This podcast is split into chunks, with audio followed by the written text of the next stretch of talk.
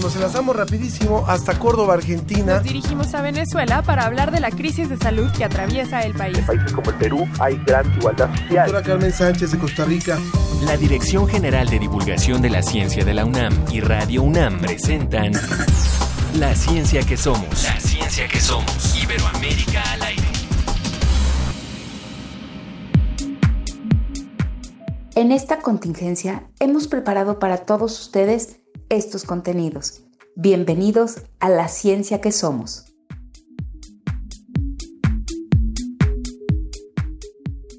El pasado 30 de julio se celebró, bueno, de esos días que de repente se inventan por ahí, el Día Internacional de la Amistad. Bueno, y frente a eso, pues nos hicimos esta pregunta si realmente la amistad que surge en las redes sociales es verdadera o es efímera o, es falsa. Y por eso nos acercamos al profesor Juan Pablo García Costa de la Facultad de Estudios Superiores de la FES Iztacala, que ha trabajado este tema, que está muy interesado en este tema. Bienvenido, Juan Pablo. Eh, muchas gracias, buenos días. Buenos días. Buen día. Bueno, pues Sofía decía que no tiene amigos que no conoce en Facebook. Creo que aquí hay parte de la producción que dicen que sí, pero, eh, ¿verdad, Ricardo? Sí, Ricardo dice que sí. Pero, eh, ¿por, qué, ¿por qué se puede considerar verdadera o falsa este tipo de relaciones, eh, profesor? Es polémico el tema. Eh, indudablemente las redes sociales son parte de nuestra actualidad. Es un beneficio, es un avance, es algo muy importante en las comunicaciones. Y el contexto de la amistad, pues obviamente es algo que tiene que entenderse cómo, cómo se da en este asunto de las redes sociales. Eh, las redes sociales, si bien pueden afianzar una amistad preexistente, es decir, una amistad que previamente ya estaba construida, pero que los desafíos para sostener una amistad pues suelen ser el tiempo o la cercanía o la poca cercanía. Las redes sociales en este contexto pues ayudan a acercar a las personas y en ese sentido pudieran afianzar una amistad. Eh, sin embargo, una cosa es una amistad preexistente que se desarrolla o que se afianza en redes sociales y otra cosa muy diferente es pretender que a través de las redes sociales se pueda construir una verdadera amistad. Esto es todo un desafío porque alguien que no se conoce, que simplemente se le da un clic para aceptarlo como amigo sin verlo cara a cara, pues difícilmente puede ser considerado un amigo verdadero. Ese es el desafío. Ahora, creo que también tendríamos que regresarnos a definir qué es un amigo, pero antes de eso, eh, también quisiera, o sea, me surge primero antes, bueno, me surgen las dos dudas al mismo tiempo, pero primero quisiera preguntarle, eh, porque también las redes sociales son distintas, es decir, en Facebook me da la impresión de que es una red social en la que se comparte más sobre la vida personal y, por ejemplo, en Twitter es más como para compartir ideas, compartir noticias, compartir puntos de vista, información, y es un tanto menos es más impersonal que Facebook, por ejemplo, o que Instagram, por ejemplo. Entonces, supongo que también esta idea que usted eh, desarrolla, profesor Juan Pablo, también es distinta para cada tipo de red social, ¿es así? Sí, por supuesto, no podemos generalizar. Hay una graduación de cercanía en las distintas redes sociales. Entonces, esto es importante eh, a considerar porque habrá unas que nos van a dar la posibilidad de desarrollar una amistad de manera más sencilla y otras, por supuesto, creo que nos alejan totalmente de esa posibilidad. Esto es importante hablarlo, puesto que estamos viviendo, como, como usted lo decía, profesor, pues en una época en donde eh, la manera de relacionarnos también ha cambiado y la manera de relacionarse para los jóvenes, por ejemplo, también ha cambiado y algunos yo eh, creo que defenderían a capa y espada a las personas que han conocido, aunque sea virtualmente o electrónicamente, a través de una red social. Esto, em, la, pregunta iría hacia que eh, las redes sociales en un, ya han cambiado la forma de relacionarnos y van a modificar todavía más la forma de relacionarnos con los demás en lo general. Sí, por supuesto. La forma de relacionarlos a través de redes sociales es lo que ha marcado la diferencia. Estamos en una época, decíamos, de, hiperconectividad. La inmediatez, la rapidez con la que podemos establecer un vínculo con alguien, pues es algo fabuloso en realidad. Sin embargo, pues eso no quiere decir que sean relaciones eh, que pudieran tomar el, nombre de amistad. Eh, creo que la amistad se construye de, otro tipo de elementos que no necesariamente se pueden obtener tan fácilmente a través de redes sociales. Eso ahora sí me lleva a mi pregunta, ¿qué consideramos como amistad? Porque también me pongo a pensar, no nada más en estas redes sociales que nos permiten estar conectados, sino también, por ejemplo, estas que se han puesto de moda para conseguir pareja. Entonces, ¿qué entendemos por amistad o por una relación que se diferencia de aquellas que se entablan a través de redes sociales? Así es. Eh, tradicionalmente el concepto de amistad eh, se asume como que es una relación afectiva una relación afectiva entre dos o más personas y esta relación está permeada de algunos valores, algunos valores tan importantes como la lealtad, la solidaridad, eh, la sinceridad, el compromiso y hay una reciprocidad. Entonces, esos son los elementos fundamentales de una relación de amistad. Em, construir estos elementos a través de, de una red social, pues no es fácil, sobre todo porque como seres sociales el, tipo de mensajes relacionales que se dan en la comunicación, las más de las veces los mensajes más importantes son los de tipo no verbal y esos pues no son no son tan fáciles de tener a través de una red social. No, incluso son imposibles, ¿no? Claro. Entonces, podríamos pensar en una videollamada en un momento dado y decir, bueno, con esto solucionamos el ver cara a cara a la gente, pero se pierde ese ese aspecto relacional que que se da en con la postura, con el gesto, con los tocamientos, con el contacto físico, eso no es tan fácil desarrollar a través de, redes sociales. Tal vez entonces eh, el, el, problema es una cuestión de términos. O sea, ¿qué pasa si Facebook, por ejemplo, no llamara amigos a las mm, personas que tienes agregados? Agregados simplemente son contactos y ya, o sea, eso, o sea, porque ahí estamos como obligando, o sea, esa es parte de la nomenclatura de la red, ¿no? Así es. Así es, sí, es, me parece como algo que no es apropiado llamar amigo a alguien que le damos eh, aceptación en una red social y, no lo conocemos ni siquiera o, en el mejor de los casos vemos su, imagen ahí en, en, la, en la red pero no definitivamente en esto no correspondería a lo que lo que sería una amistad de origen al menos. Ya retomando una de las preguntas que ya te hizo Ángel, pero llevándola también hacia el futuro, tú, Juan Pablo, eh, ¿cómo visualizas o tienes alguna visualización de cómo van a ser las relaciones en el futuro? Es decir, estamos condenados a cada vez alejarnos más y entablar más bien relaciones a través de redes sociales y llegar al punto en el que ya no ya no seamos amigos o ya nuestras relaciones amorosas cambien y sean solamente a través de mensajes por vía electrónica. Ok, pues si bien es incierto el panorama, sin embargo creo que como seres sociales que somos en esencia, no es tan fácil que, dejemos a un lado o totalmente perdamos esa posibilidad de establecer el contacto persona a persona, cara a cara. Siempre nos va a hacer falta, siempre vamos a, buscar ese privilegio y no dudo que, sea un desafío establecer una amistad en el futuro. Sin embargo, eh, creo que siempre, siempre como seres sociales buscaremos esta parte, porque llena un espacio muy importante en nuestra vida como seres humanos. Justo, justo, perdón que ah, mi papá en este instante nos está escuchando y nos recomienda El amor intangible de René Avilés Fábila, que es justamente sobre el amor, una novela epistolar del amor.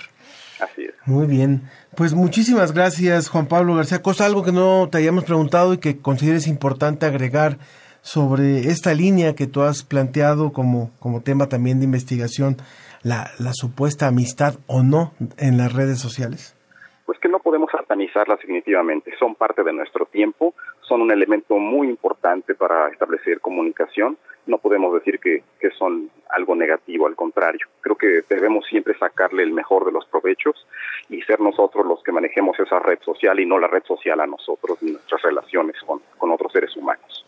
Buenísimo, muy buena, muy buena reflexión.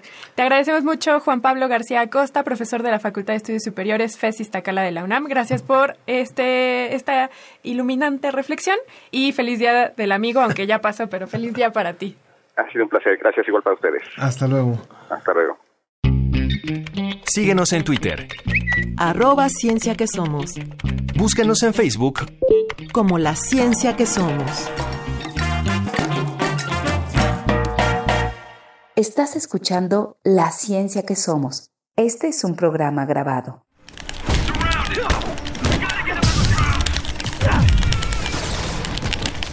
Con esto nos recibe hoy la radiosfera. ¿A qué te suena?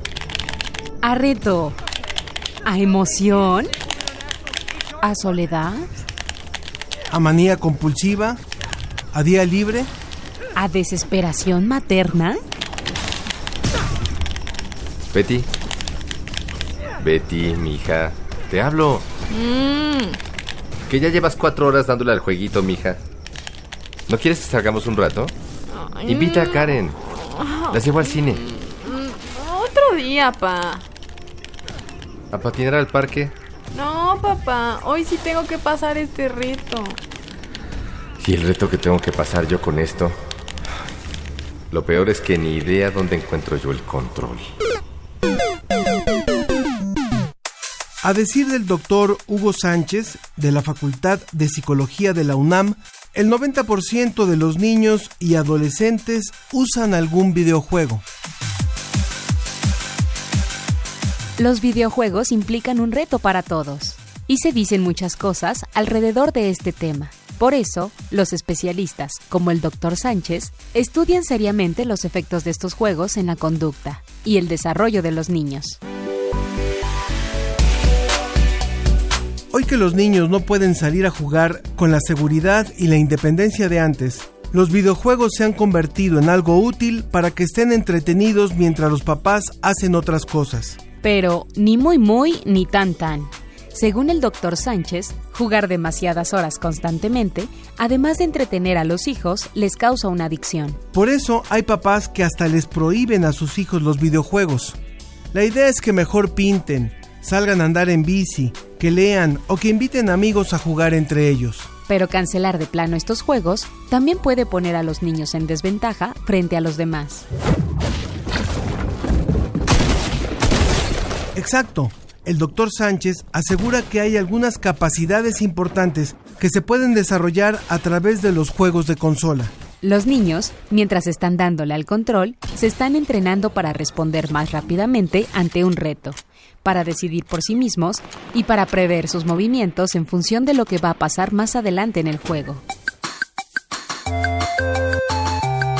Ni qué decir del 9% de los juegos que no son solo para entretener, sino que son educativos. Estos, además, les ayudan a desarrollar habilidades verbales y numéricas y a mejorar su memoria y aprendizaje. El reto que el Dr. Sánchez recomienda a los papás es lograr un uso controlado y guiado de los videojuegos. Una buena idea es regular el tiempo que pasan los hijos frente a la pantalla. Dos horas a la semana, dice el doctor, no tienen efecto significativo en su conducta y sí pueden ser un buen apoyo para sus habilidades. Otra cosa que hay que cuidar es el contenido para cada edad. Los juegos están clasificados según las etapas para las que se recomiendan. No es solo cuestión de mercadotecnia, están diseñados para las características de cada periodo. Que es todo un reto, sí lo es. Y no está fácil. Pero es cosa de aplicarse como ellos con los videojuegos.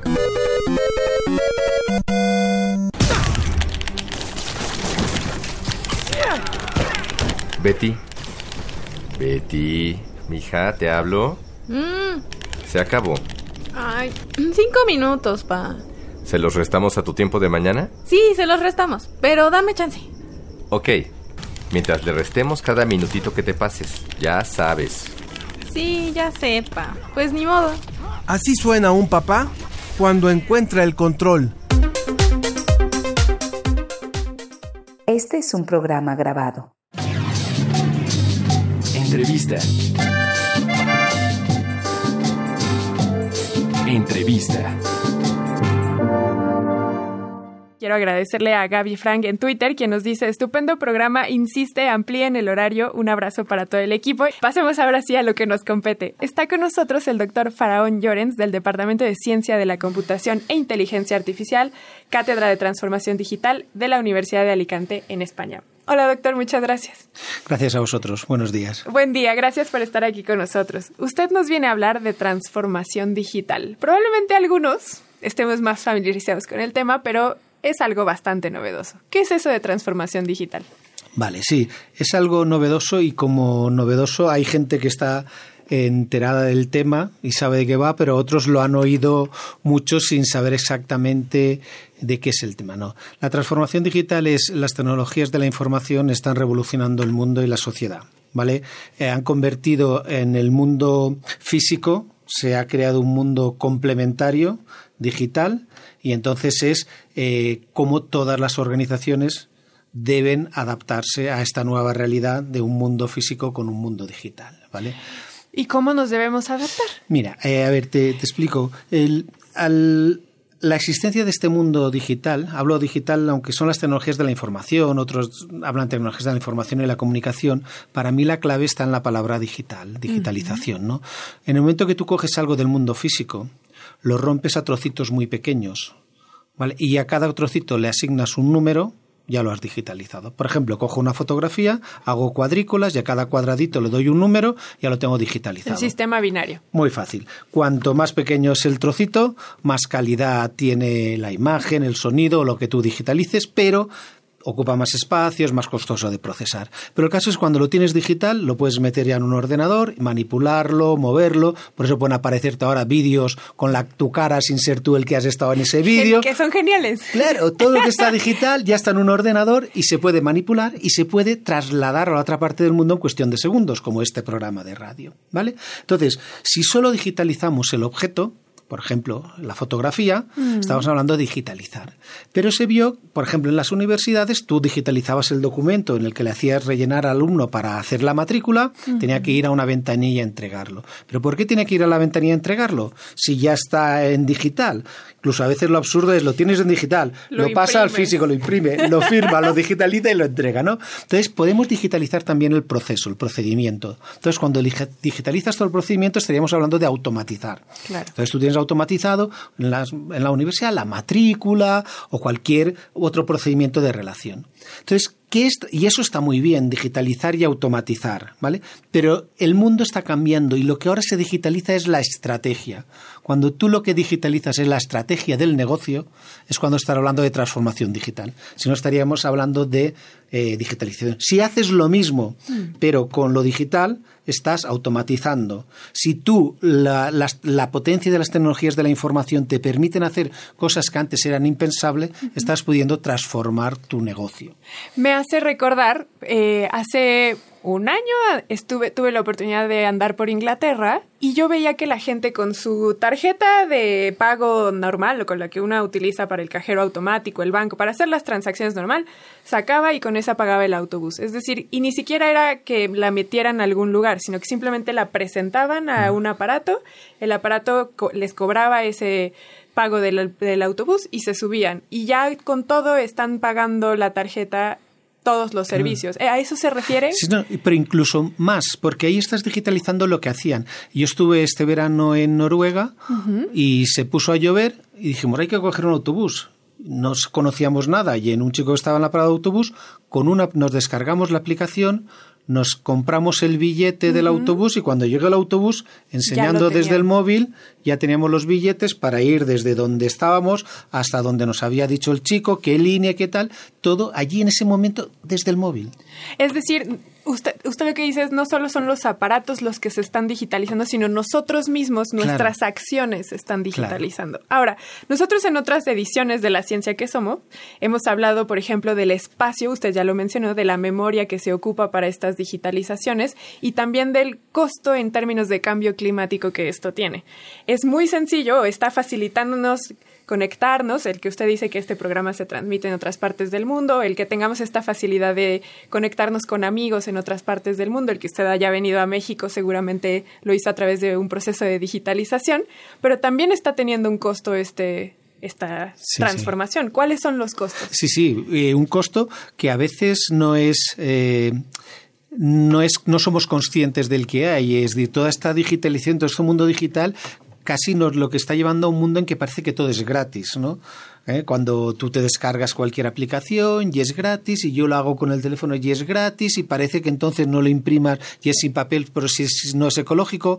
No, no. Primero, no hay nada gratis. Si tú no estás pagando por un producto es que tú eres el producto. Primera.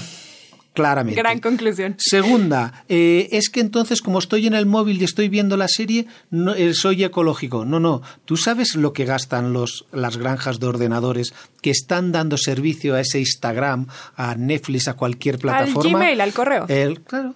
La construcción de los ordenadores, ¿no? el tirar esos ordenadores cuando queden obsoletos, el consumo de electricidad para mantenerlos, la refrigeración porque se calientan. Es decir, tenemos mucho coste en todo esto que nos parece que es gratis y decimos, ¿qué me cuesta? Yo del móvil y mira, subo la foto a Instagram y, y soy ecológico porque no he gastado nada. He hecho la foto en digital, la he mandado digital. No, no, hay mucho coste detrás, efectivamente. Supongo que hay investigación que también se está haciendo en el Sí, tema. sí, sí que hay. Eh, además, cada vez más con todo estos temas de la tecnología, incluso la inteligencia artificial, se está siendo más consciente y están ya una serie de corrientes más que buscan la sostenibilidad, incluso la ética, ¿no? Es decir, el comportamiento. Eh, fijaros, fíjate que eh, de la tecnología, ya a mí los problemas técnicos ya no me preocupan. Esto está avanzando tanto que enseguida hay una solución. Los problemas que están ahora no son técnicos. ¿Vale? Serán ese coche conducido automáticamente, quién será responsable del accidente, podrán o no esas inteligencias artificiales que quitarán puestos de trabajo, qué pasará con el puesto de trabajo, eh, esa inteligencia artificial que aprenderá del comportamiento. ¿Sabes? Se lanzaron una inteligencia artificial que aprendía de Twitter y acabó esa inteligencia artificial siendo xenófoba, insultaba, decía palabrotas, aprendió de los humanos, ¿no? Entonces, a veces dicen que el problema no es la inteligencia artificial, sino la estupidez humana, ¿no? Entonces, casi eso preocupa más, ¿no? Claro. Entonces, la tecnología por sí no es la solución. Tampoco es el demonio, de la tecnología está, es la tecnología. Lo que hay es que utilizarla en beneficio de la humanidad. Ese es un gran tema el que usted ha tocado, que es las cuestiones éticas y la inteligencia artificial, porque en el programa anterior, el de que recién hicimos la semana pasada, hablábamos de los ataques cibernéticos y de cómo esto nos afectan como individuos, pero también atacan a grandes corporaciones. Y una de las preguntas que yo lancé en el programa anterior es, en el futuro, ya no muy lejano, muy cercano, la inteligencia artificial se va a construir a sí misma.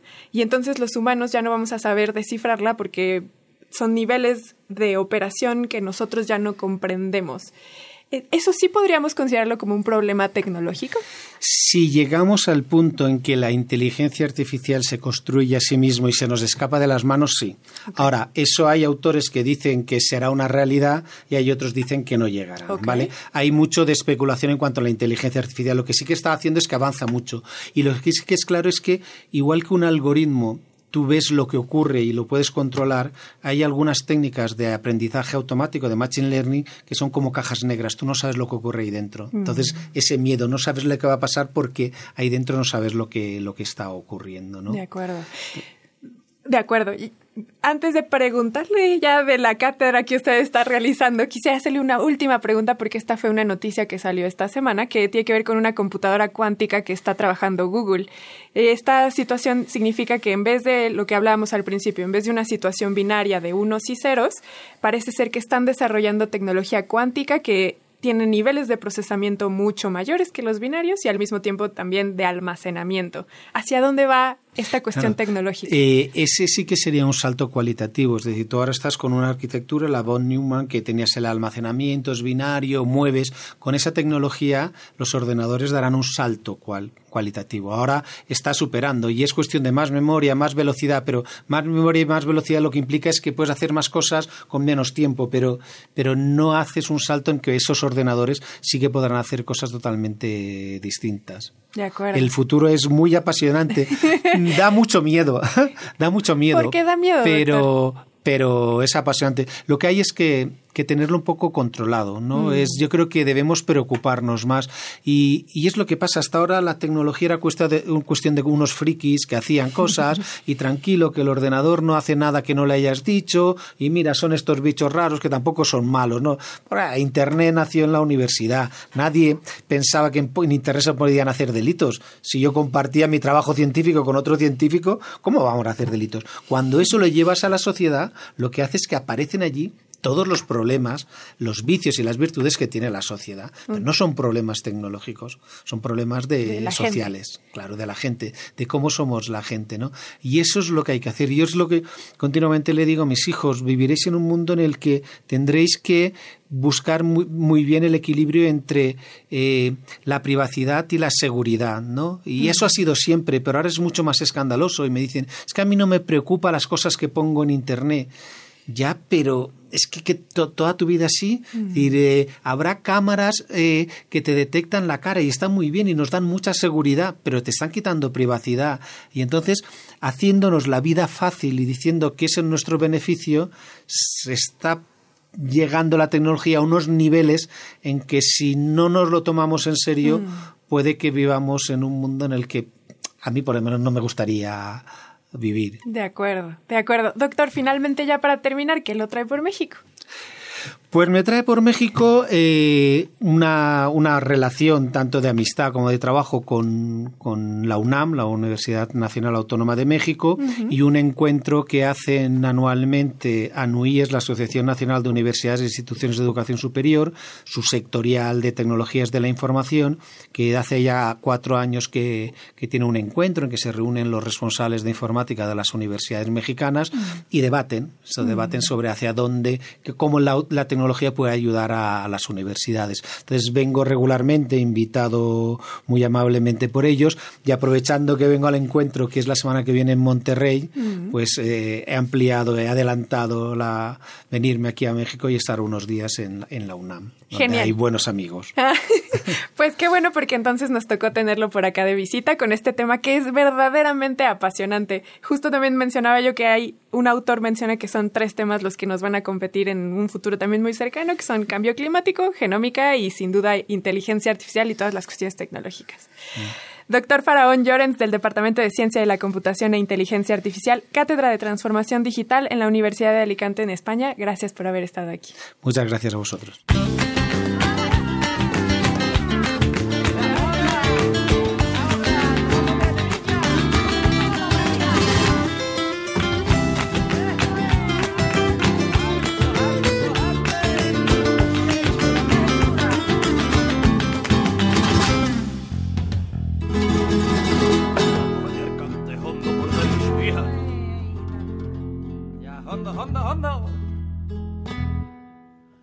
Vuelva a enviarme una invitación para que me haga una granja, te borro del Facebook. Como vuelva a pedirme que me haga una granja para poder recolectar tranquilo tus mazorcas, te borro del Facebook. Te borro del Facebook. Te borro del Facebook te borro del Facebook.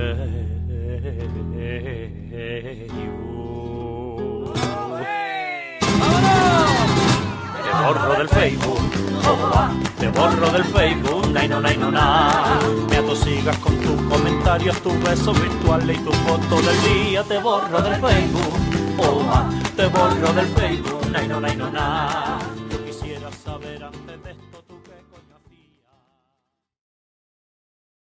Está de regreso La Ciencia que Somos. Este es un programa grabado. Sobre la mesa. En realidad el problema se llama la pérdida de confianza en la fortaleza del sistema financiero mexicano. Creo que eso es. 400 millones de pesos, 300 millones de pesos. ¿Qué es lo que dicen las autoridades? Que estos ciberdelincuentes ya fui aleccionado de que no, no, se les hay, no hay que llamarles hackers, sino ciberdelincuentes. Ciberdelincuentes. Ciberdelincuentes. México es el país de Latinoamérica más afectado por el ciberataque mundial. En el segundo lugar se encuentra Brasil, seguido de Ecuador, Colombia y Chile. Según expertos, a veces es necesario la crisis para provocar la acción. Ellos esperan que ese no sea el caso en cuanto a un ataque cibernético que paralice las plantas de energía, los sistemas financieros y otros sectores vitales para la región. Con el surgimiento y desarrollo de nuevas tecnologías, la seguridad digital es un concepto presente en nuestros días. Pero ¿qué es la seguridad digital? Son todas aquellas precauciones que se toman para proteger la infraestructura y la información que se encuentra en la red. La ciberseguridad o seguridad digital se debe encargar de crear métodos, procedimientos y normas que logren identificar y eliminar vulnerabilidades en la información y equipos físicos como las computadoras. El robo o daño de información, los ataques a sistemas o equipos, la suplantación de identidad, la venta de datos e incluso el robo de dinero son los principales problemas a los que se expone un usuario en la red y deben ser resueltos por la seguridad digital. Según el Foro Económico Mundial, las pérdidas económicas por ataques informáticos en Latinoamérica ascendieron, en 2017, a 87.940 millones de dólares, de los cuales los países más afectados fueron Brasil, México, Venezuela y Argentina. En el caso de Chile, entre las medidas principales que han tomado las empresas y personas para disminuir ciberataques es la compra e instalación de software de seguridad, siendo principalmente los antivirus y programas que controlan el acceso de una computadora a la web por los que se optan. Por su parte, España realizó en 2015 una reforma al Código Penal, que se centra en perseguir de una forma mucho más activa a los delincuentes informáticos, una acción que hace que los profesionales del derecho en general tengan que estar informados y actualizados de los avances tecnológicos. Para incrementar la seguridad, señalan expertos de la Universidad de Guadalajara en México, es importante que toda información que viaja en Internet sea codificada y para ello se han desarrollado algunos métodos criptográficos con la finalidad de incrementar la seguridad en las comunicaciones y transacciones que se realizan diariamente y prevenir delitos cibernéticos. Así, la seguridad digital constituye una pieza clave para los usuarios de Internet. Hoy en Sobre la Mesa, la seguridad digital. Pues ya estamos sobre la mesa eh, y nos da muchísimo gusto invitarles como siempre a participar. Rápidamente antes de presentar a nuestros invitados, les repetimos la pregunta que les hicimos. ¿Han sido ustedes víctima de algún fraude cibernético, de algún ataque cibernético? ¿Alguien se ha vengado por ahí ha publicado cosas que no debían? Bueno, pues cuéntenos, Facebook La Ciencia que Somos, Twitter arroba Ciencia que Somos. Ya está con nosotros nuestros invitados de la mesa de hoy. Para presentarlos, comienzo con Noemí González, quien es directora de Seguridad de Datos Personales del sector público, específicamente del Instituto Nacional de Transparencia, Acceso a la Información y Protección de Datos Personales. Muchas gracias por estar aquí, Noemí. Gracias por la invitación. Un gusto. Gracias. gracias. También presencialmente está el actuario Fabián Romo Zamudio, quien es director de sistemas en la Dirección General de Cómputo y de Tecnologías de la Información y Comunicación aquí en la UNAM. Muchas gracias. Gracias a ustedes, buen día. Y también vía telefónica está Jessica Matus, quien es presidente de la Fundación de Datos Protegidos en Chile. Muchas gracias, Jessica. Hola, muchas gracias por la invitación. Gracias a ti por estar con nosotros. Bienvenida. Eh, yo comenzaba en la presentación del programa diciendo que recientemente, recientemente mi hermana sufrió un ataque cibernético, recibió por correo electrónico una información, ella le dio clic al enlace y ardió Troya. ¿Cuáles ¿Qué, son? ¿Qué se ardió Troya? Entramos en pánico. ¿Cuáles son las maneras en las que actualmente podemos definir un ataque cibernético y los tipos de estos ataques? ¿Cómo existen? No sé quién quiere empezar. ¿Noemi, por ejemplo? Eh, ¿Cómo podemos definir estos ataques cibernéticos? Eh, pues se pueden... Me un poco. Se pueden mostrar de, de, distintas maneras, ¿no? Eh, desde un phishing, por ejemplo. ¿Qué es un phishing? Eh, justo lo que le sucedió a tu hermana, ¿no? Haces clic en una liga y de pronto este, te envía a un sitio que no es, que no es real, o sea, te envía a, una liga que tiene por allí alguna letra o algún este simbolito y no te está mandando al sitio oficial. Esto lo hacen eh, los los atacantes para que podamos obtener la información eh, de quien está accediendo a esa liga, ¿no? Normalmente lo usan, por ejemplo, para que nosotros entreguemos nuestro usuario o nuestras contraseñas. De acuerdo.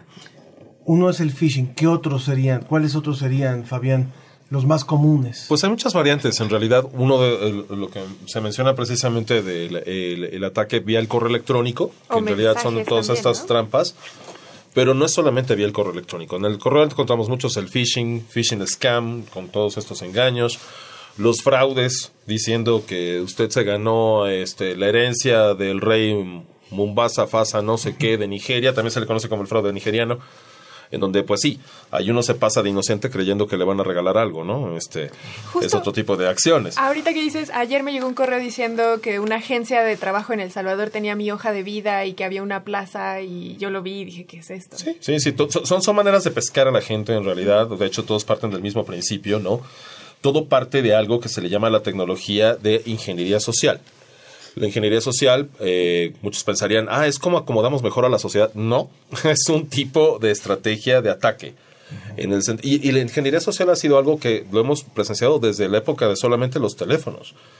Cuando hablaban a una casa, sabiendo tal vez de manera este, anticipada que los padres no estaban ahí y le sacaban la información a la sirvienta, al niño, a un visitante de, ah, sí, quiero hablar con tu mamá, doña María, no sé qué, y no es cierto, no se llamaba así, y el niño le daba el nombre completo de la persona. Todas esas son labores de ingeniería social.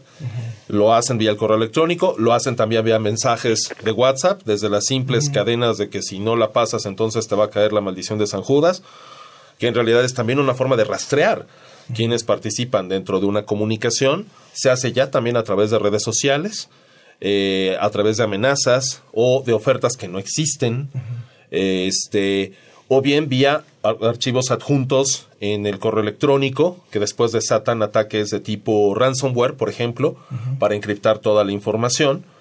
Todos, si se fijan, parte del mismo principio, de que la gente a veces nos pasamos de crédulos, de inocentes, y no tenemos las precauciones básicas para ello. Jessica, algo que quieras agregar de esta primera ronda, de lo que es la descripción de, de la inseguridad cibernética. Sí, lo que pasa es que, ponte tú, existen, eh, además de, de estos ataques cibernéticos que se pueden dar, mucho a propósito del envío de correos electrónicos.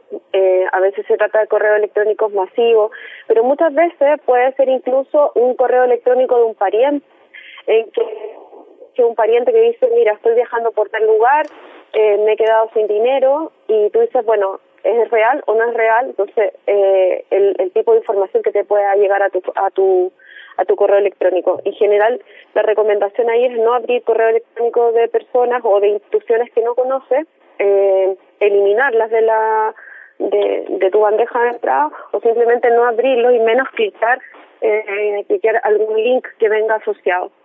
Eh, pero existen otros tipos de, de también como de ataques en Internet que mm, tienen que ver también con el acoso, ya, en distintos tipos de, de violencias en Internet eh, España, por ejemplo, ha modificado su legislación en el 2015 para hacerse cargo de ciertos eh, tipos penales como el, el stalking, que es el, acoso cibernético, la, la difusión de imágenes íntimas sin consentimiento también.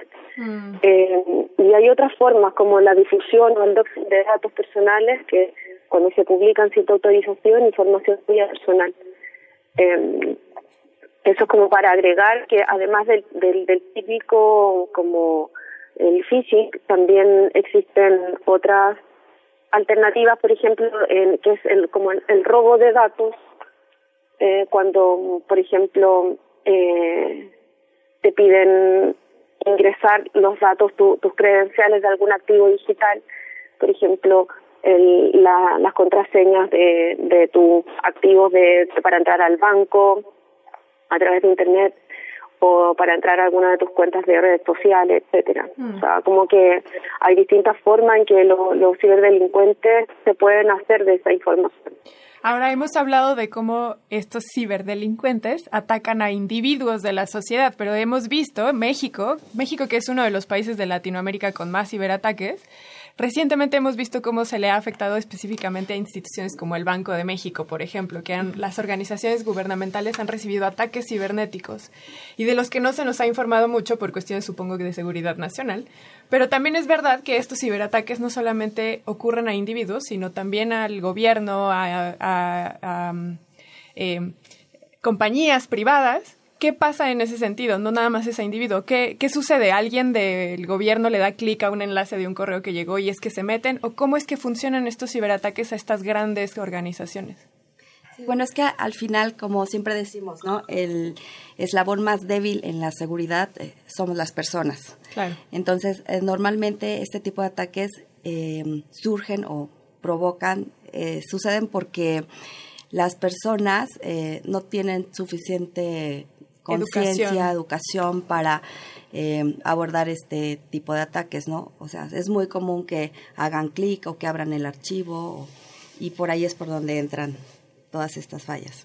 Pero en el a mí caso... me gustaría señalar... Jessica.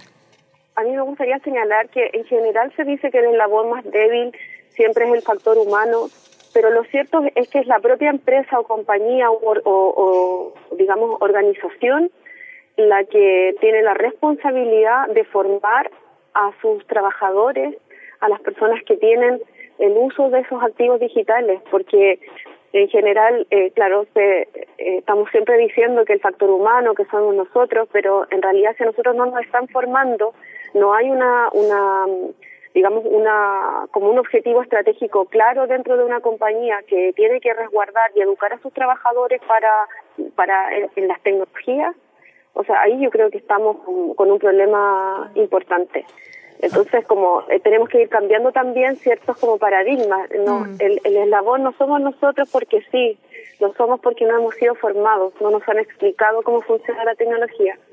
Estamos, estamos conversando, perdón, con Noemí González, directora de Seguridad de Datos Personales del INAI, Fabián Romo de DGTIC, de Dirección General de, Cómputo y Tecnologías de la Información y Comunicación de la UNAM, y con Jessica Matus, presidenta de la Fundación Datos Protegidos de Chile. Fabián, ¿querías agregar algo a esta pregunta? Sin lugar a dudas, lo que, lo que comentan es eh, absolutamente cierto en la parte del factor humano. Ahora, nada más enfocándonos un poco en lo que comentabas al principio de los ataques específicamente a las empresas. A diferencia de los ataques que son propiciados por la falta de conocimiento de los individuos en cuanto a sus personas, o sea, sus ataques directos, ya sea, como se mencionaba, eh, acoso, eh, publicación de información autorizada, datos personales, este, o darle clic al archivo .zip que no debían de abrir, porque además nunca lo pidieron. Yo no sé por qué le dan clic.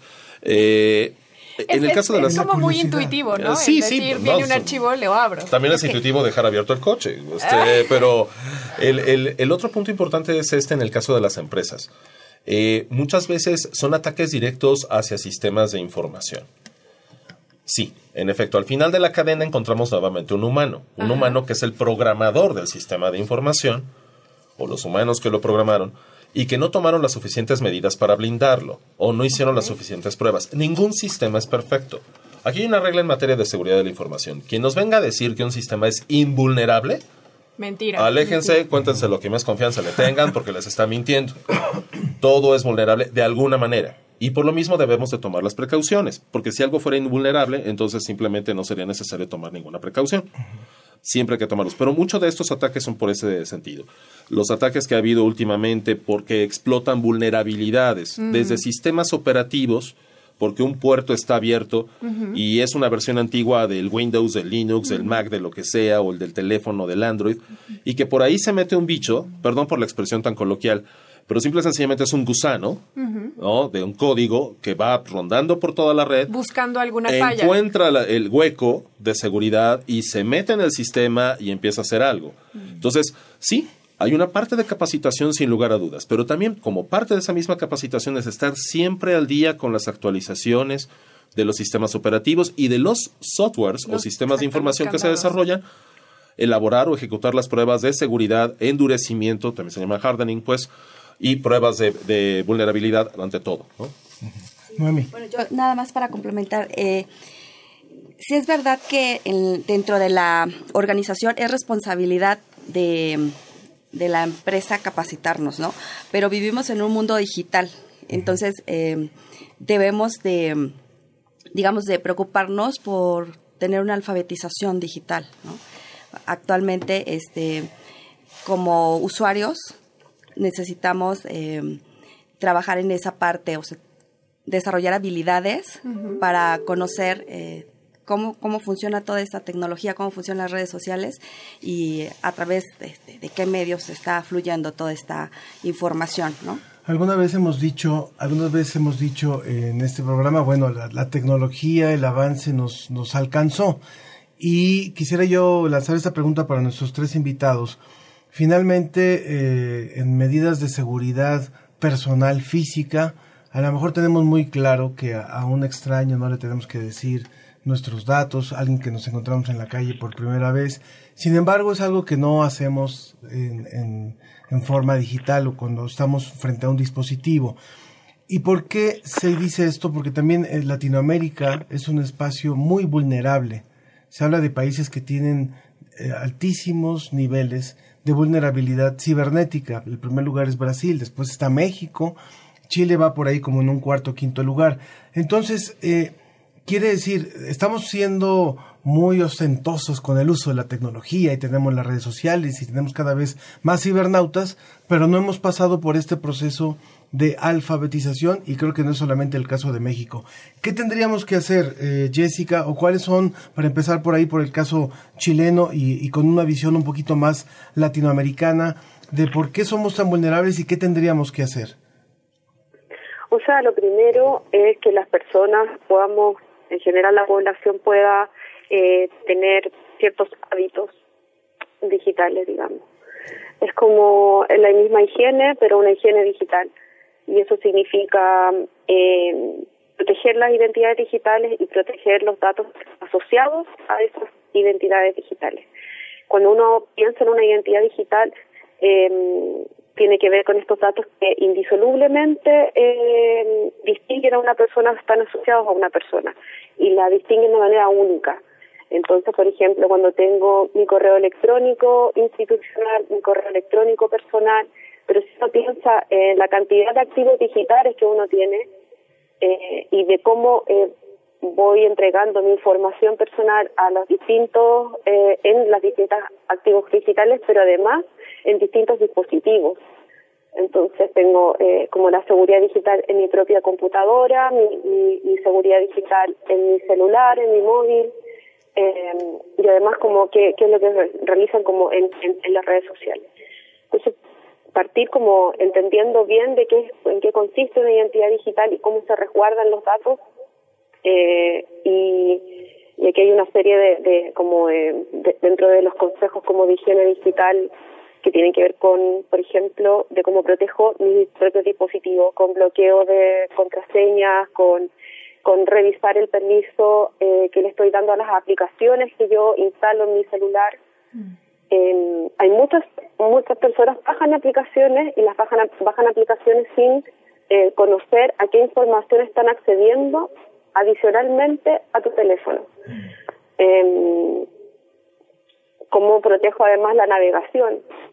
Que en realidad tú tienes que, por ejemplo, es un consejo como bien básico de que cuando vas a, a, visitar un sitio, fijarte si ese sitio es seguro, si tiene el HTTPS o el solo el HTTP si tiene solo HTTP y no el S, significa que no tiene un certificado de confianza. Mm. Y en ese caso no conviene entregar o digitar datos personales que, que se estén solicitando en sitios de ese tipo.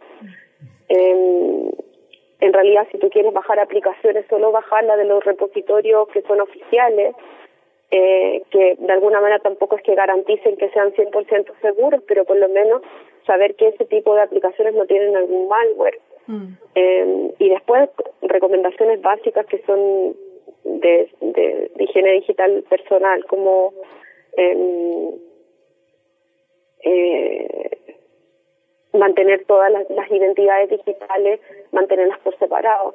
O sea, el, el correo institucional solamente utilizarlo con, con esos fines y no con fines personales. Mm. Eh, y siempre creo que que es muy básico es tener el doble factor de autenticación, que significa, en el fondo, adicionalmente a una contraseña, eh, en aquellos activos digitales que te permitan tener un doble factor de autenticación, hacerlo.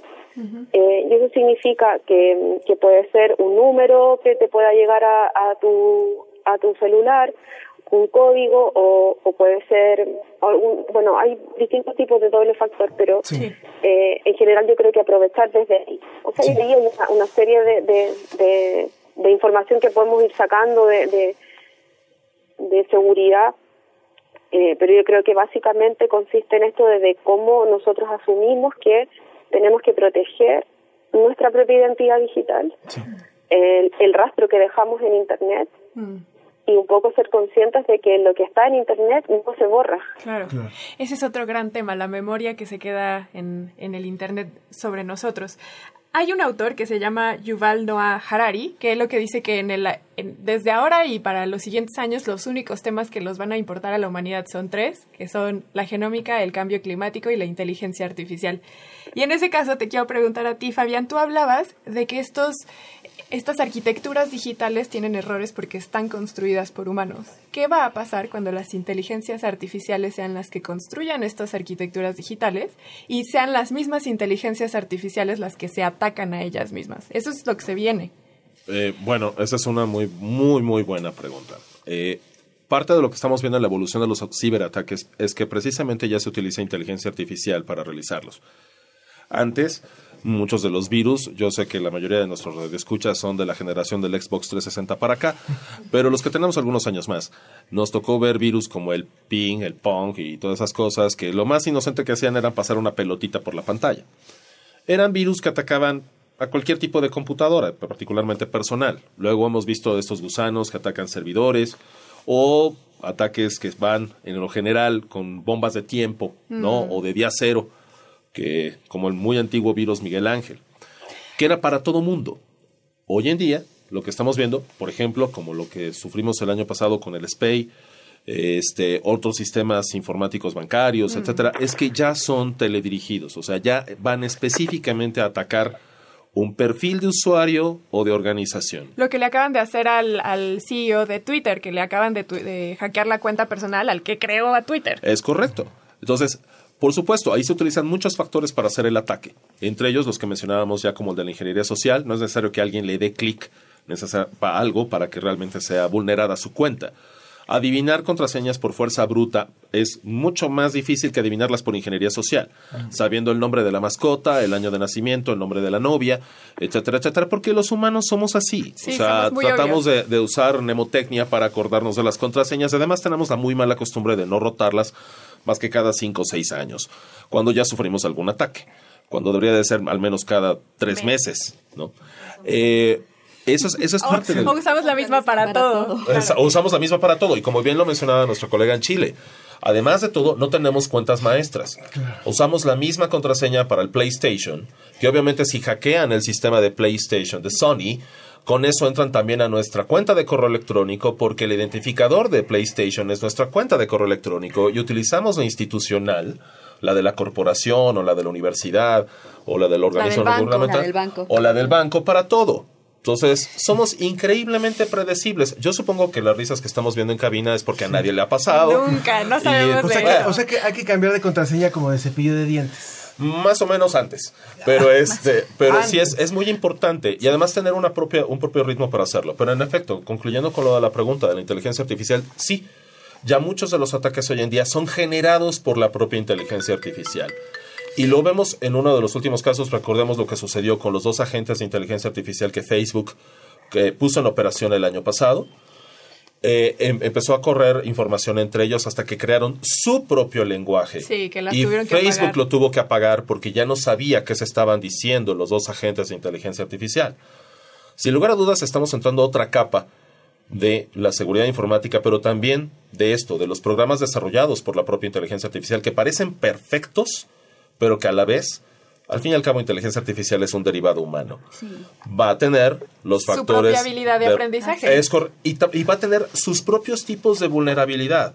Vulnerabilidades que ni siquiera nos Nosotros estamos imaginando en este momento. Totalmente.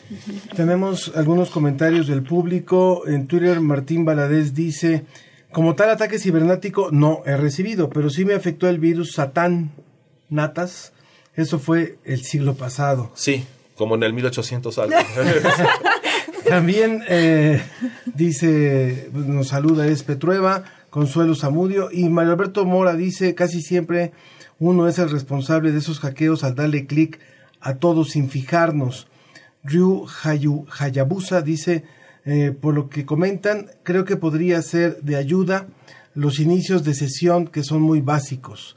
Y también dice, hay aplicaciones para teléfono que nos obligan a dar permisos especiales para poder usarlas, aunque sean de empresas reconocidas. En el caso de México, ya hablaba Jessica del tema de la legislación, de que se tienen que endurecer ciertas legislaciones. En el caso de México, ¿qué hay en la protección de nuestros datos personales y también en la protección de organismos ustedes mismos, como gobierno, ustedes mismos, cómo se protegen? Y dónde la ley permite que haya ciertas libertades para los usuarios y hasta dónde se endurecen para que las empresas no vulneren nuestros, nuestro manejo de información personal. Ok, bueno, sin, sin duda la legislación mexicana, o sea, tanto la Ley Federal de Protección de Datos Personales en posesión de los particulares como la Ley General em, para el sector público, em, contemplan la obligación para los responsables de mantener medidas de seguridad lo llama eh, medidas de, seguridad físicas, técnicas y administrativas. Entonces, en el, en el caso del sector eh, público, eh, una de las obligaciones es contener, mantener un sistema de gestión de seguridad de la información o seguridad de los datos personales eh, basado en estándares internacionales y mejores prácticas. Entonces, eh, digamos que desde esa perspectiva eh, es una manera en que la legislación está previendo, ajá, exacto, que se proteja la información de los titulares, con todos estos avisos de privacidad que se emiten, etcétera. Sí, claro. O sea, además de, o sea, desde la parte de la seguridad, también tenemos la obligación de contar con un, aviso de privacidad, pero eso es en cuanto al tratamiento de los datos personales, ¿no? Que previo al tratamiento o al manejo se tiene que informar al titular de para qué es esa información, qué se va a hacer con ella, eh, qué información se va a tratar, etcétera, ¿no? Entonces, eh, es una manera también de de apoyar al, titular en el sentido de, que sepa qué es lo que se va a hacer con esa información. Que también es un problema porque en el caso, por ejemplo, de Facebook, el aviso de privacidad, creo que hicieron una vez el cálculo y te tardarías meses en leer todo el aviso de privacidad. Esa es una desventaja porque normalmente lo, o sea, los avisos de privacidad tienen muchos requisitos y es común que, o sea, que por cultura mm, no lo leamos. nos saltemos, ajá, pero la, la recomendación que, se viene haciendo es que se tengan avisos de privacidad simplificados para que en, las aplicaciones o los avisos que están así eh, impresos a la vista se pueda, o sea, nosotros como titulares podamos darnos cuenta de, qué es lo que se está haciendo con esa información de manera rápida, ¿no? Nos vamos acercando a la parte, a la recta final de la mesa con Noemí González, eh, Fabián Romo y Jessica Matos. Y a mí me gustaría también poner el énfasis en el tema de la investigación. O sea, finalmente eh, hay investigación que se hace en las universidades, en los centros de investigación que tienen que ver tanto con el desarrollo de diferentes softwares, programas, hardwares, pero también con lo que tiene que ver con la seguridad. Entonces, ¿hacia dónde tiene que ir la investigación o hacia dónde está yendo la investigación? Por ejemplo, en el caso de la Universidad Nacional y hacia dónde también en el caso de Chile, por ejemplo, que nos pudiera contar Jessica, qué avance hay en materia de investigación. Jessica, primero, por favor. Mira, eh, fíjate que hace poco tiempo hicimos una, una investigación sobre el uso de los datos personales en las campañas electorales. Uf, todo un tema también. Exactamente. Y, y fíjate que uno de los hallazgos, porque eh, revisamos que hay muchas empresas eh, que se están dedicando al perfilamiento de votantes eh, a través del cruce de información de, del padrón electoral, eh, redes sociales y otros, otras bases de datos que pueden ser de carácter público. Y, y la verdad es que um, un poco muy, muy lo que pasó con Estados Unidos.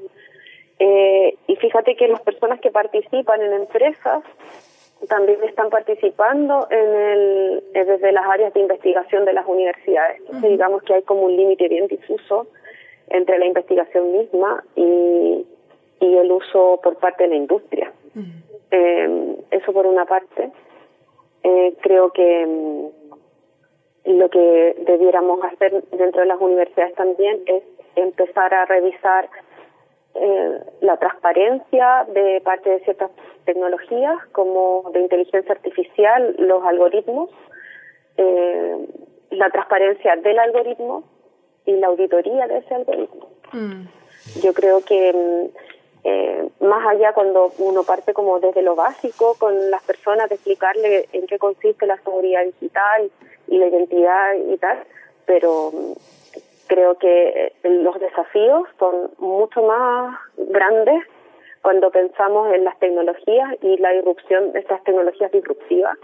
Eh, la inteligencia artificial, eh, como decía el compañero, eh, la propia inteligencia artificial está creando sus propios algoritmos. Sí. Y en la medida que no exista el factor humano que pueda, mm, en el fondo, estar presente, yo creo que estamos como en peligro como sociedad de en relación a qué es lo que se puede hacer y cómo nos van a afectar en nuestra privacidad, en la protección de nuestros datos y en, una serie de otros derechos. Cuando tú te referías a la genómica, eso también, porque la genómica no solo te permite saber eh, de ti como eh, tu origen mm. étnico, etcétera, sino que además permite eh, conocer muchas em, prevalencias que puedas tener o entonces creo que eh, ahí las investigaciones tienen que ir en el sentido de, la, de transparentar cómo está funcionando la tecnología y de qué manera está eh, afectando en ciertos derechos a las personas. De acuerdo. Fabián. Sí, pues en el caso particular de la UNAM, desde hace más de eh, 20 años, tenemos un grupo, el primer grupo de respuesta a incidentes de seguridad, que se estableció después de que pusimos la primera supercomputadora, la Cray, precisamente para proteger sistemas de ese tipo. Hoy en día UNAMCERT, que vive ahí en DGTIC, en la Dirección General de Cómputo, pues tiene, formamos especialistas, eh, nuestros becarios, servicios sociales, investigadores en materia de seguridad de la información. Tenemos gente especializada también en, criptografía, mm. eh, protocolos de seguridad.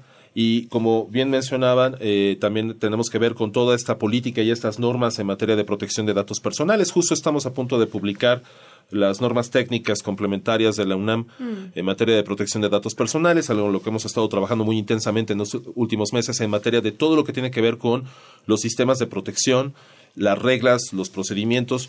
Pero algo fundamental es que, complementando o terminando la, la respuesta a la pregunta de qué se hace en materia de investigación, sin lugar a dudas, la seguridad de la información es, al igual que la ciencia de datos, que dicen que es la profesión más sexy de los últimos 20 años, eh, un área de oportunidad muy importante para nuestros estudiantes, para nuestros investigadores, para nuestros universitarios. Mm.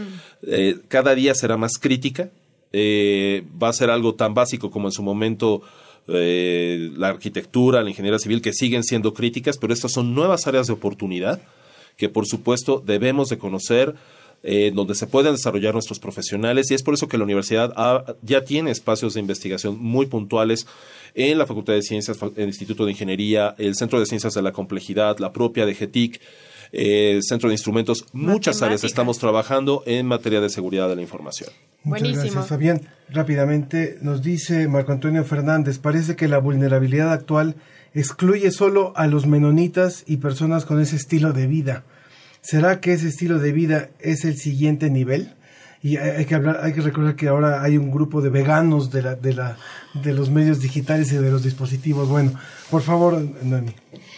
Sí, este, eh, bueno, eh, hay como dos posturas, ¿no? Quienes deciden no utilizar un teléfono inteligente ni redes sociales porque consideran que es la manera en que pueden evitar los riesgos y, y la otra postura que digamos que actúa de manera inconsciente porque eh, maneja redes sociales, maneja todos los dispositivos eh, y no sin medidas de seguridad, ¿no? Pues, También eh, León Tapia dice que para protegerse en Internet cambia sus contraseñas cada tres meses, compra, paga y actualiza el antivirus. Y Diana Elguera dice a, él, a ella le tocó el virus de la pelotita. Bueno, no hay que dejar ese tema. Ok. Muchas gracias a todos por haber estado con nosotros. A Jessica Matus, presidenta de la Fundación Datos Protegidos en Chile. Muchas gracias por conectarse desde allá. Muchas gracias a ustedes. Gracias. A Noemí González, directora de Seguridad de Datos Personales del Instituto Nacional de Transparencia, Acceso a la Información y Protección de Datos Personales. Gracias por la invitación. Gracias. Y a, al actuario, Fabián Romo Zamudio, director de Sistemas de la Dirección General de Cómputo y de Tecnologías de la Información y Comunicación aquí en la UNAM. También muchas gracias. Gracias a ustedes, que tengan un estupendo día. Estás escuchando La Ciencia que Somos. Este es un programa grabado. Sobre la mesa.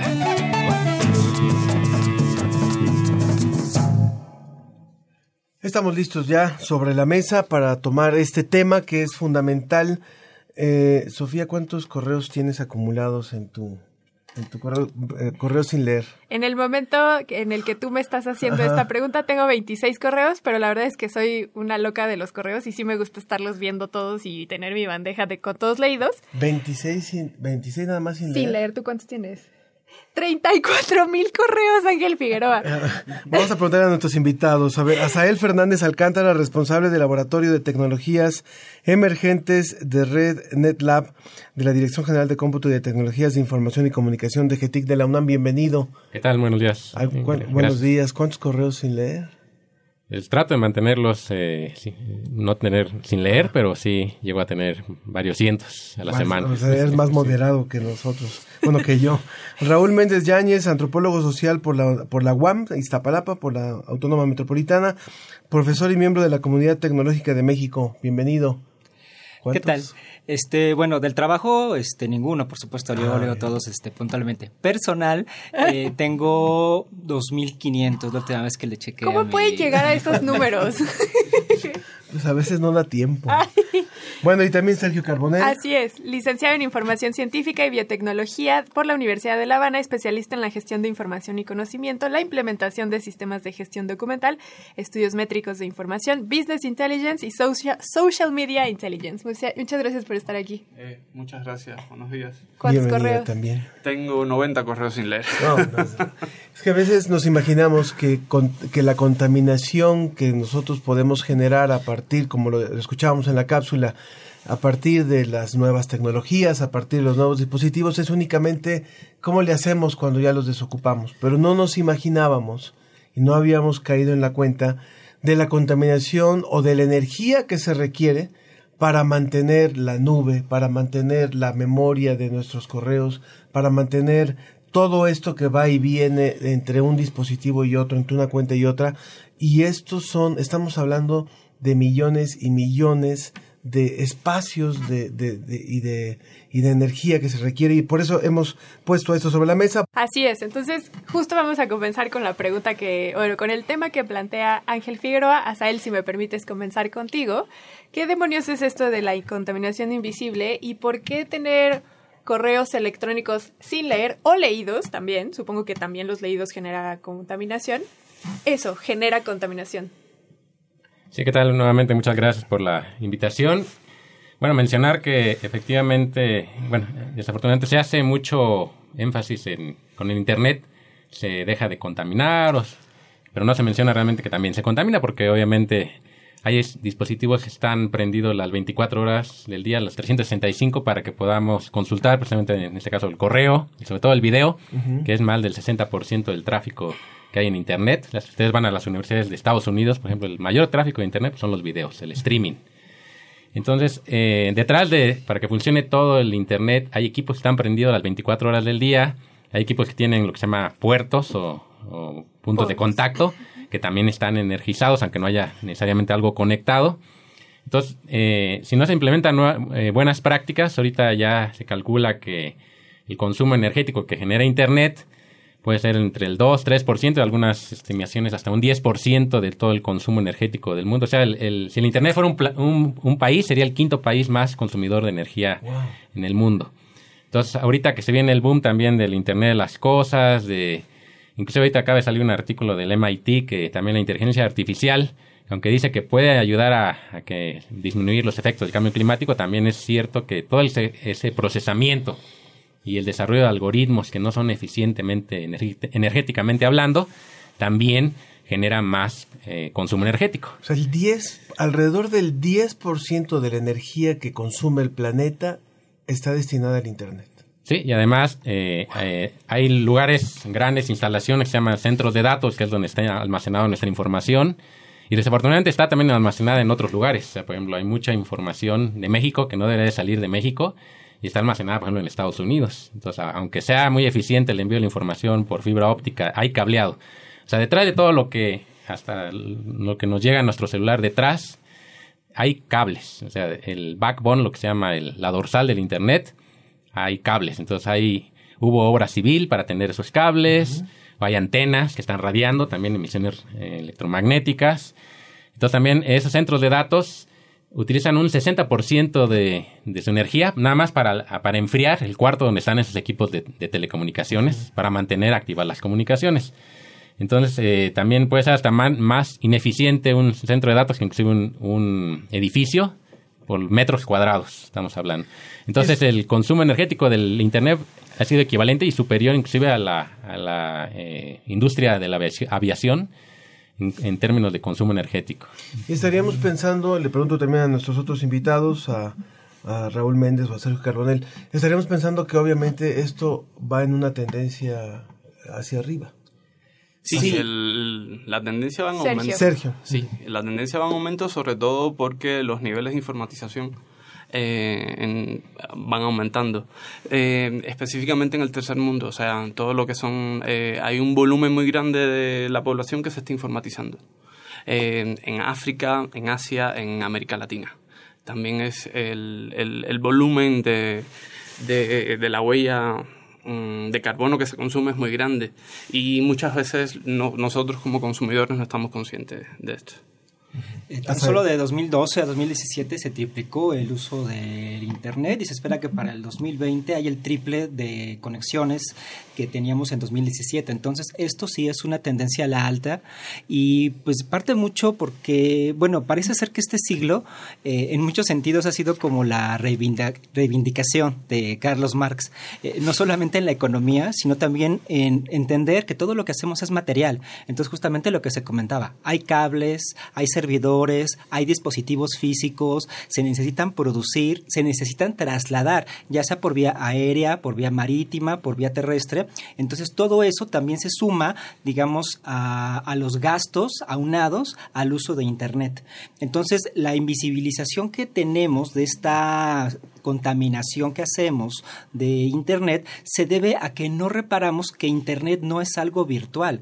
Internet en realidad es algo muy físico, tiene cables y tiene eh, pues materia detrás. Computadoras que están almacenando. Y eso me lleva materiales también incluso que están en, peligro de extinción o que ya están también que los elementos químicos, lo que hablábamos igual hace unos programas.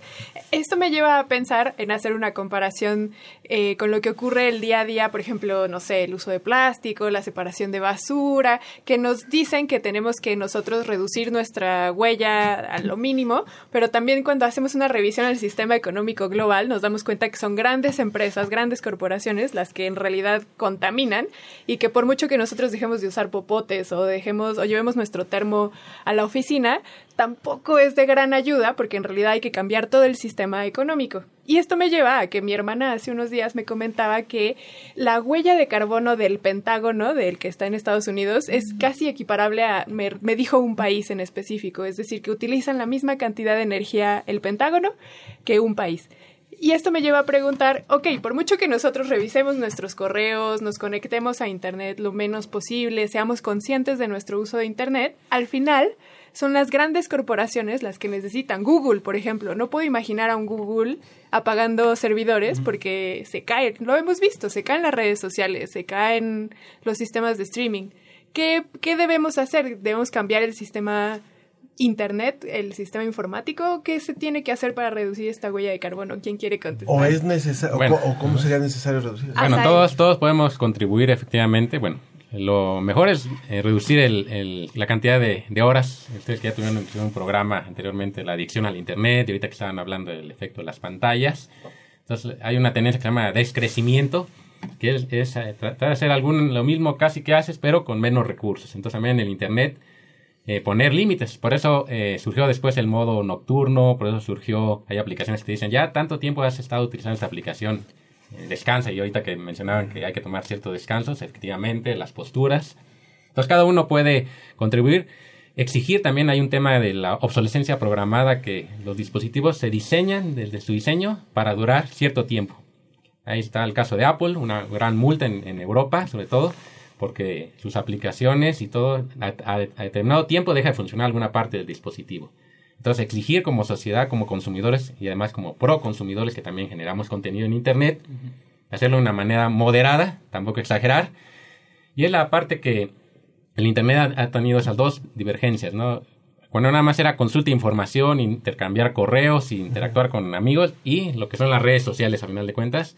y si le sumamos lo de la fake news y todo eso, ahorita que hablaban precisamente de la minería, si nosotros estamos cambiando de dispositivo cada rato, pues para, para, producir un celular se tuvieron que hacer minería de la real, minería a cielo abierto, de metales pesados, etcétera.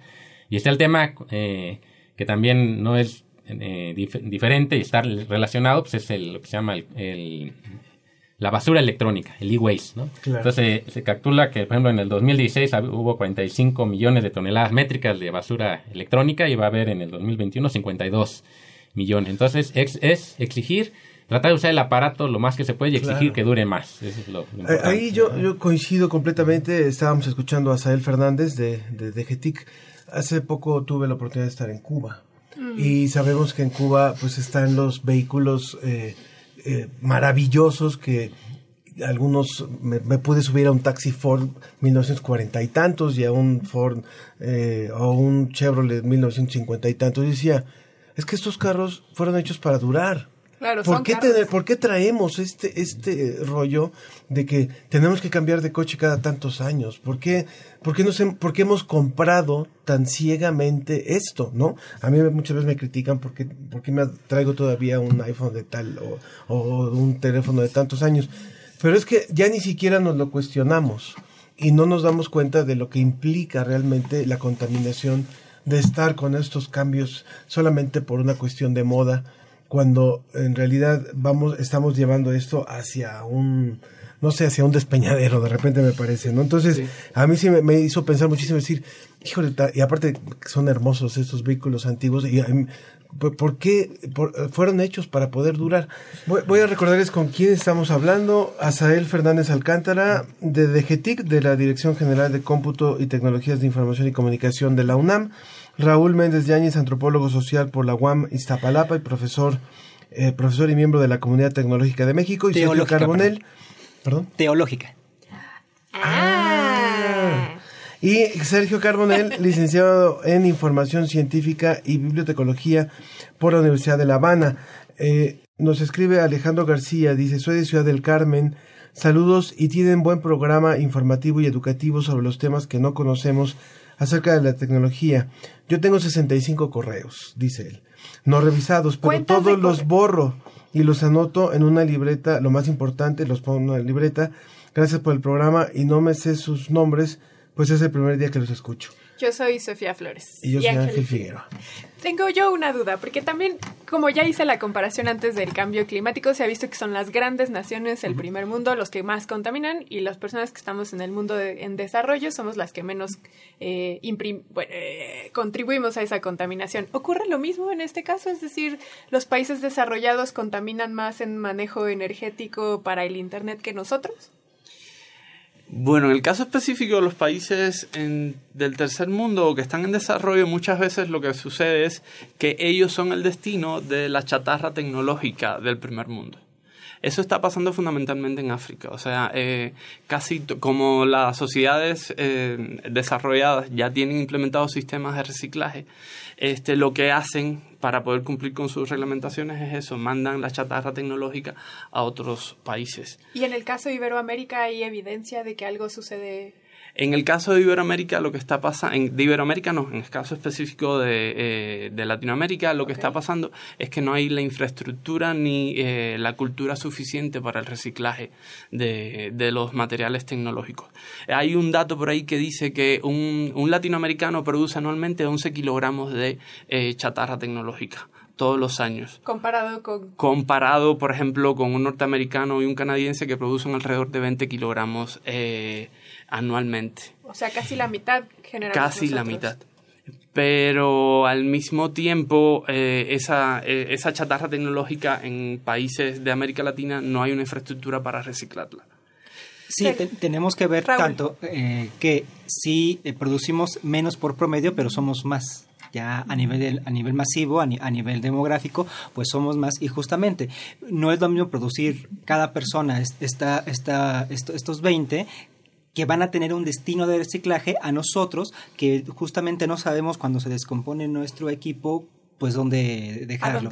Hay algunas eh, estrategias que están haciendo en las marcas en donde llevas tu teléfono viejito y te lo cambian o te dan un descuento, como que te lo compran para que puedas adquirir uno nuevo. Sin embargo, estas estrategias eh, a nivel de mercado todavía tienen poca penetración porque no tenemos mucho esa, esa cultura. además, pues de que se da un asunto cultural. En México nos gusta almacenar cosas. O sea, al rifle viejito no lo tiramos, le ponemos ahí una carpetita y lo dejamos como un mueble a la tele igual, los teléfonos también. Entonces, pues no tenemos una cultura del reciclaje, pues básicamente no, tenemos una cultura del desapego de las cosas. Eh, Qué buen tema, Dios mío. Bueno, también, eh, aparte perdón, de la, cultura, es que no hay sanciones o si hay leyes, no se aplican. O sea, no quiere decir que también un norteamericano sea más culto, por ejemplo, que un mexicano. cuando vienen aquí a México, ¿qué pasa si ellos también vemos que tiran basura? Pero es porque saben que aquí lo demás los hacen y no los multan. Entonces, allá hay grandes multas en Estados Unidos. O sea, también sí es cierto, puede ser cultural, pero también es cuestión de aplicar la ley para que todos se comporten de una manera consciente y no generen tanta basura, ¿no? Eso es lo importante. Eh, a veces cuando tocamos estos temas eh, no podemos evitar preguntarnos, bueno, ¿y yo como ciudadano de a pie qué puedo hacer? Cuando escuchamos que las grandes decisiones de consumo de energía para almacenaje están en en manos de grandes empresas, de grandes corporativos. Uno no tiene que ver con el enfriamiento y con esto que, nos decían. Pero ¿qué pasa si millones de personas en un país eh, apagan su celular en la noche? Eh, ¿Qué pasa si millones de personas en un país eh, desconectan sus, sus, conectores cuando no están utilizándolos? Por ejemplo, los cargadores que muchas veces nos han dicho siguen consumiendo energía.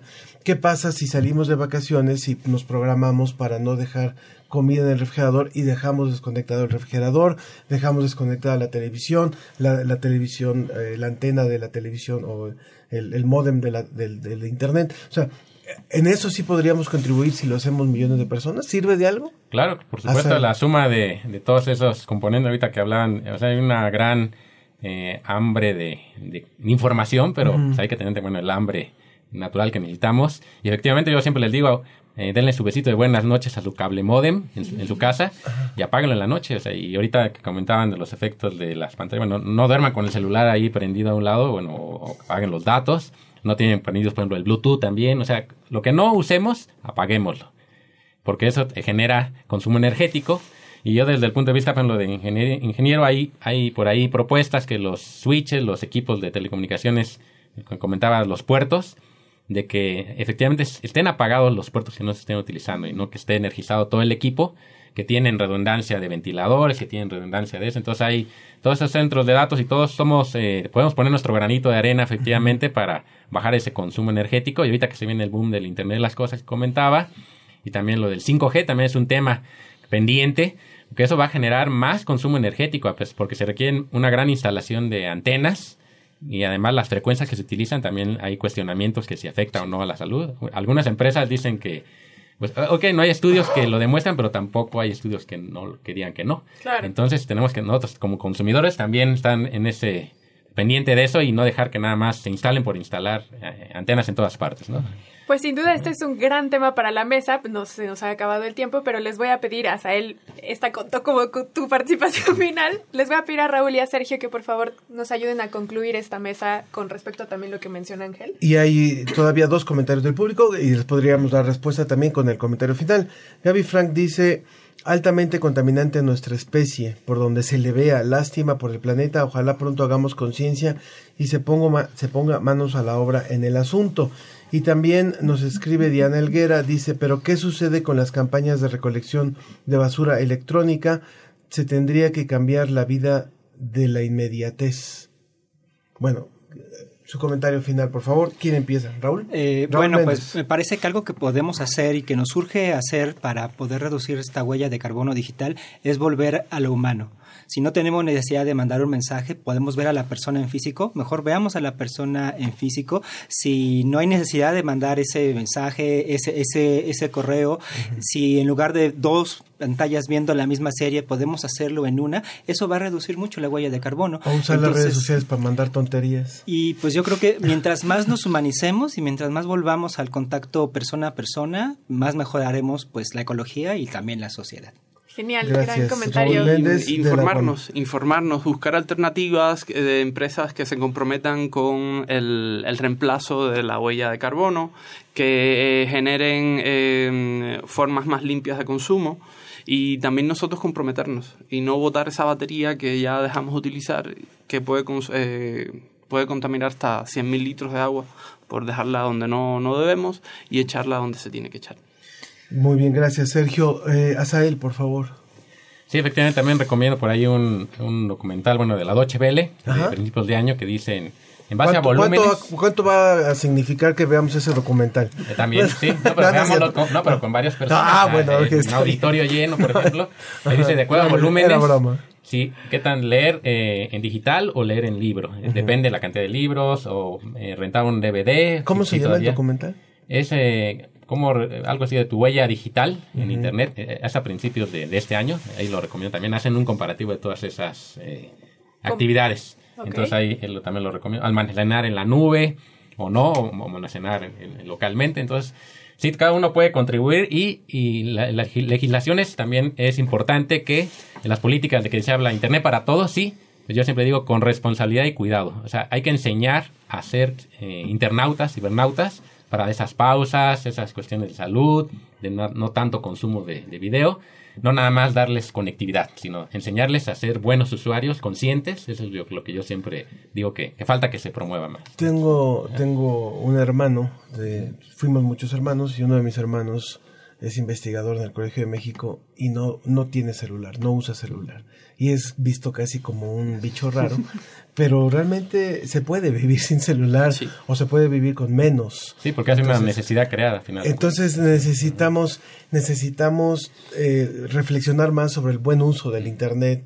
O sea, nos hemos desbocado frente a una novedad y creo que esto nos deja más, más inquietudes. Qué bueno que las vinieron a traer. Pues nos despedimos en esta emisión de La Ciencia que Somos. Les agradecemos que hayan estado con nosotros y por supuesto agradecemos a todos los que hicieron posible esta transmisión. Así es, le agradecemos a Susana Trejo y Alma Cuadros en la producción, a Ricardo Pacheco y Arturo González en la operación técnica y en la producción general Claudia Ojesta. Por supuesto, el apoyo de Sharon Hernández, Sofía Flores y Ángel Figueroa. Les agradecemos mucho por habernos sintonizado en la ciencia que somos.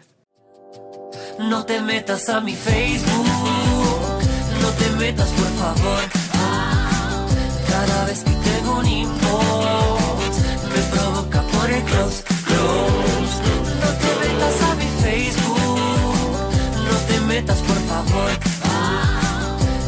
Escribas melodramas, no me lo hagas por el wall, wall,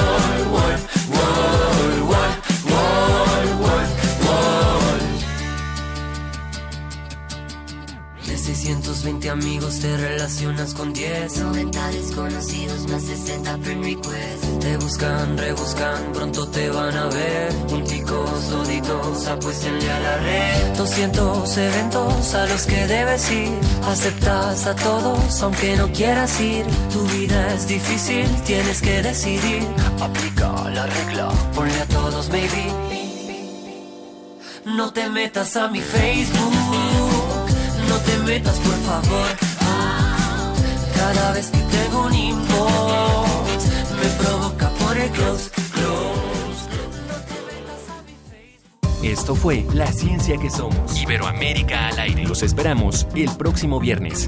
La Ciencia que Somos.